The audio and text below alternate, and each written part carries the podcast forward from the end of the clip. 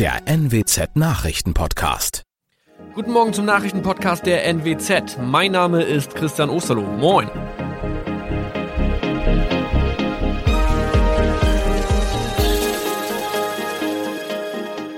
Und das sind unsere regionalen Nachrichten am Morgen. Die Grünen wollen Moorstraße in Oldenburg umbenennen. Viereinhalb Jahre Gefängnis für Falschgoldhandel. Und Landkreis Kloppenburg meldet ersten Omikron-Fall. Der Name Moorstraße könnte laut den Oldenburger Grünen rassistisch aufgefasst werden.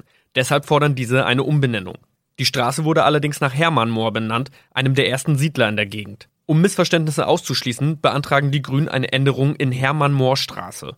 Dann müssten alle Anwohner ihre neue Adresse in ihren Pässen angleichen. Außerdem müssten Polizei, Feuerwehr, Rettungsdienste und Anbieter von Navigationssystemen informiert werden. Die Stadtverwaltung schlug vor, ein Zusatzschild mit Informationen zur Person Hermann Mohr anzubringen. So könne man alle Irritationen beseitigen.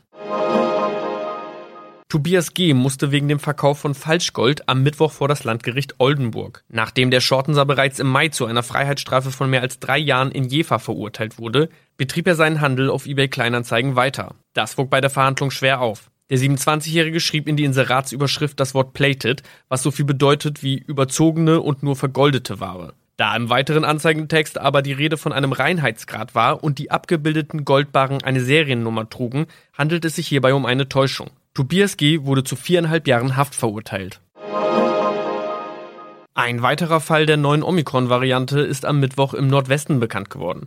Der Kreis Kloppenburg bestätigt, dass eine Frau bei ihrer Rückreise aus Südafrika am Hamburger Flughafen positiv getestet wurde. Sie befindet sich weiterhin in Hamburg in Quarantäne. Da die Frau im Landkreis Kloppenburg lebt, sei auch das Gesundheitsamt Kloppenburg für diesen Fall zuständig. Zuvor gab es bereits bestätigte Omikron-Fälle in der Wesermarsch und im Kreis Leer. Das waren unsere Nachrichten aus der Region. Weitere aktuelle News aus dem Nordwesten finden Sie wie immer auf NWZ Online. Und Aktuelles aus Deutschland und der Welt hören Sie jetzt von unseren Kollegen aus Berlin. Vielen Dank und einen schönen guten Morgen. Ich bin Uli Reitinger und das sind heute unsere Themen aus Deutschland und der Welt. Lokführerstreik beendet, die Rückkehr zum Regelfahrplan. Nach Truppenabzug, Taliban rücken in Afghanistan ungebremst vor und Bundesliga-Start. Mit einem Klassiker beginnt die 59. Saison der höchsten deutschen Spielklasse. Wir haben der Deutschen Bahn die rote Karte gezeigt, sagt ein sichtlich zufriedener Klaus Weselski, der Chef der Lokführergewerkschaft GDL. Weselski spricht von einer Riesensolidarität und will heute ausführlich Bilanz ziehen des 48-Stunden-Streiks, der in der Nacht um 2 Uhr zu Ende gegangen ist. Die erste Bilanz ist aus Gewerkschaftssicht sehr positiv. 70 bis 75 Prozent der Fernzüge fielen aus und auch im Regionalverkehr ging nicht viel. Und zum ersten Mal bei einem Streik der Lokführergewerkschaft legten auch die Bahner in sechs Stellwerksbetrieben, in manchen Werkstätten und in der Verwaltung die Arbeit nieder. Die Gewerkschaft hat also offenbar Mitglieder und Einfluss gewonnen. Das Kuriose, auch die Bahn ist den Umständen entsprechend zufrieden, weil sie nach eigenen Angaben den Notfallfahrplan gut durchziehen konnte. Nicht ganz so zufrieden waren die Bahnkunden und die wollen jetzt natürlich wissen, braucht die Bahn noch den heutigen Freitag, um wieder in den normalen Takt zu kommen oder fährt heute alles schon wieder wie immer? Bahnsprecherin Anja Bröker sagte dazu am Abend. Ja, wir sind auf das Ende des GDL-Streiks auf jeden Fall eingestellt und planen ein weitgehend normales Angebot im Regional- und Fernverkehr. Ja, das ist schon logisch, dass die Bahn jetzt alles tut, damit sich die Lage sehr schnell wieder normalisiert.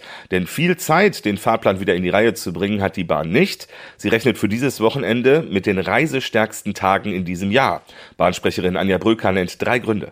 Die Verschiebung vieler Reisen auf den Freitag und die Folgetage wegen des GDL-Streiks, Dazu Sommerferien in noch immer zwölf Bundesländern sowie das hochsommerliche Wetter in ganz Deutschland und Mitteleuropa. Das zusammengenommen lässt uns in den nächsten Tagen eine hohe Auslastung vieler Fernverkehrszüge erwarten. Zumindest was dieses Wochenende angeht, da soll es an den Lokführern nicht scheitern, denn dieses Wochenende bleibt auf jeden Fall streikfrei, verspricht die Gewerkschaft. Diana Kramer ist zu mir gekommen. Diana, traust du dir einen Blick in die nähere Zukunft zu? Müssen wir schon nächste Woche mit den nächsten Streiks, mit der nächsten Streikwelle rechnen? Das ist noch offen. Die Lokführergewerkschaft GDL will in der kommenden Woche entscheiden, ob und wann nochmal gestreikt wird. Die Gewerkschaft hat mitgeteilt, dass sie erstmal sehen will, wie die Bahn auf die erste Streikwelle reagiert, also ob es ein Entgegenkommen im Tarifstreit gibt. Bislang gibt es da keine Tendenz, quasi Pokerface auf Seiten der Deutschen Bahn, aber das Ganze könnte auch ganz schnell wieder zu einer langanhaltenden Streikwelle kommen, wie zuletzt 2007, 2008. Oh, du bist ja eine richtige Optimistin, aber du hast natürlich recht. Die Fronten im Tarifstreit sind weiter verhärtet. Die Gewerkschaft fordert ja 3,2 Prozent mehr Geld und eine Corona-Prämie von 600 Euro. Auch bei den Betriebsrenten ist man sich nicht einig. Diana, wenn ich jetzt ein Ticket gekauft habe, aber wegen des Streiks auf andere Verkehrsmittel umgestiegen bin, ist das Ticket dann einfach verfallen? Da zeigt sich die Bahn kulant. Wer wegen des Streiks nicht reisen konnte, kann sein Ticket weiterhin nutzen, so Bahnsprecher Achim Staus. Wir haben ja das Angebot gemacht, Reisen zu verschieben. Im Fernverkehr gelten die Fahrkarten, die auch für Freitag gebucht sind, auch schon auch noch die nächste Woche bis einschließlich Freitag. Wer nicht mehr reisen kann, also die Reise nicht verschieben, sondern absagen musste, der sollte sich direkt an die Bahn wenden, entweder an einem der Servicecenter auf den Bahnhöfen oder über das Online-Portal der Deutschen Bahn. Und im besten Fall kriegt man dann sein Geld auch zurück. Na immerhin, die Bahn auf dem zügigen Weg zurück zum Regelfahrplan. Diana Kramer, vielen Dank. 20 Jahre war die Bundeswehr in Afghanistan. Gemeinsam mit vielen westlichen Nationen hatte sich Deutschland am US-geführten Einsatz in dem Land beteiligt. Mittlerweile sind die Truppen weitgehend abgezogen, weil der Einsatz erfolgreich abgeschlossen wurde. Mission accomplished, Afghanistan befriedet und demokratisiert. Wenn irgendjemand das gedacht haben sollte, in diesen Tagen zeigt sich, wie dramatisch falsch diese Einschätzung ist. Die radikal-islamischen Taliban haben in Ruhe abgewartet, bis die ausländischen Truppen weitgehend aus dem Land waren und schlagen jetzt mit aller Macht, die sie auch nach 20 Jahren noch haben, zu. Es vergeht im Moment kein Tag, an dem die Taliban keine neuen Städte erobern. Gestern erst die drittgrößte afghanische Stadt Herat. Seit die internationalen Truppen im April aus Afghanistan abgezogen wurden, sind die Taliban bis 150 Kilometer vor die Hauptstadt Kabul vorgerückt. Die militant-islamistischen Kämpfer haben in den vergangenen Tagen Stützpunkte eingenommen, wo zuvor noch deutsche Soldaten stationiert waren. Mittlerweile fordert das Auswärtige Amt Deutsche dringend auf, Afghanistan zu verlassen. Außerdem wurden die Abschiebungen von Afghanen mit abgelehntem Asylbescheid aus Deutschland zurück in das instabile Land unterbrochen. Neben Deutschland haben auch die Niederlande und Frankreich Frankreich die Abschiebungen ausgesetzt. Aus Berlin Veronika Peneschko. Die USA schicken jetzt 3000 zusätzliche Soldaten nach Afghanistan, aber nicht etwa um die Taliban wieder zurückzuschlagen. Nein, die 3000 Soldaten sollen den Flughafen Kabul sichern, damit ein Großteil des Botschaftspersonals in die USA zurückkehren kann. Es ist doch ein beachtliches Kontingent an Soldaten, das die USA zur Sicherung von Flughafen und Botschaft in Kabul bereitstellen, mehr als zuletzt abgezogen wurden. US-Geheimdienste rechnen angesichts des rasanten Vormarsches der Taliban damit, dass Kabul bald fallen könnte. Die US-Botschaft soll mit kleiner Besetzung dort aber zunächst weiterarbeiten. Die US-Streitkräfte sollen Afghanistan bis zum Ende des Monats bis auf wenige hundert Soldaten vollständig verlassen. Die internationale Gemeinschaft werde keine gewaltsam an die Macht gekommene afghanische Regierung anerkennen, so die US-Regierung. Aus Washington, Tina Eck. Auch Großbritannien schickt 600 Soldaten nach Afghanistan, um ihre Leute sicher aus dem Land zu holen. Die Afghanen sind endgültig auf sich allein gestellt. Viele Fußballfans freuen sich schon seit Tagen. Die Bundesliga geht wieder los. Die höchste deutsche Spielklasse geht in ihre 59. Saison mit einem Klassiker. Borussia Mönchengladbach empfängt heute Abend Dauer- und Rekordmeister Bayern München. Justin Werner, was glaubst du, geht das so weiter? Dominieren die Bayern auch diese Spielzeit? Ja, das wird sich dann ab heute Abend zeigen. Die Vorbereitung, die lief jetzt nicht so optimal. Das lag aber auch ein bisschen daran, dass viele Leistungsträger nach der EM erst ganz spät ins Training eingestiegen sind. Aber trotzdem, Julian Nagelsmann, der ist optimistisch optimistisch. So klang das gestern auf der Pressekonferenz. Ja, ich glaube, wenn man die Geschichte der, der letzten Jahre sieht, sollten wir vor Selbstvertrauen strotzen. Ja, schauen wir mal, wie selbstbewusst das dann heute Abend aussieht. Auch bei Gladbach übrigens ein neuer Trainer, Adi Hütter, der kam aus Frankfurt und der will heute natürlich gleich das erste fette Ausrufezeichen setzen. Ja, Gladbach gilt ja auch so ein bisschen als Angstgegner der Bayern. Gegen die Gladbacher stolpern sie gerne mal. Apropos stolpern, Justin, wer kann den Bayern da noch am ehesten gefährlich werden in dieser Saison?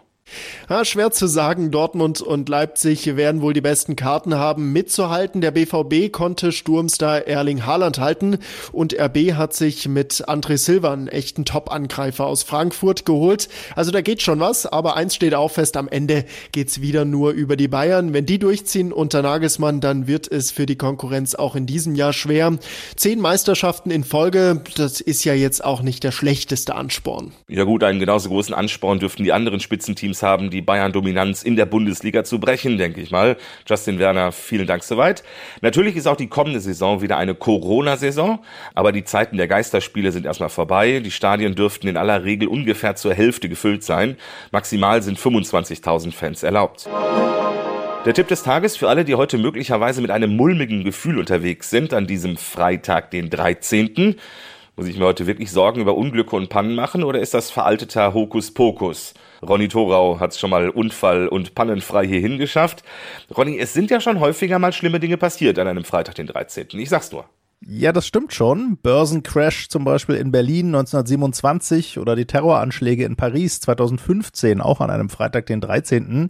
Nur der Punkt ist, an jedem anderen Tag findet man natürlich genauso viele schlimme Ereignisse, wenn man danach sucht sagt Bernd Harder, Sprecher der Gesellschaft zur wissenschaftlichen Untersuchung von Parawissenschaften.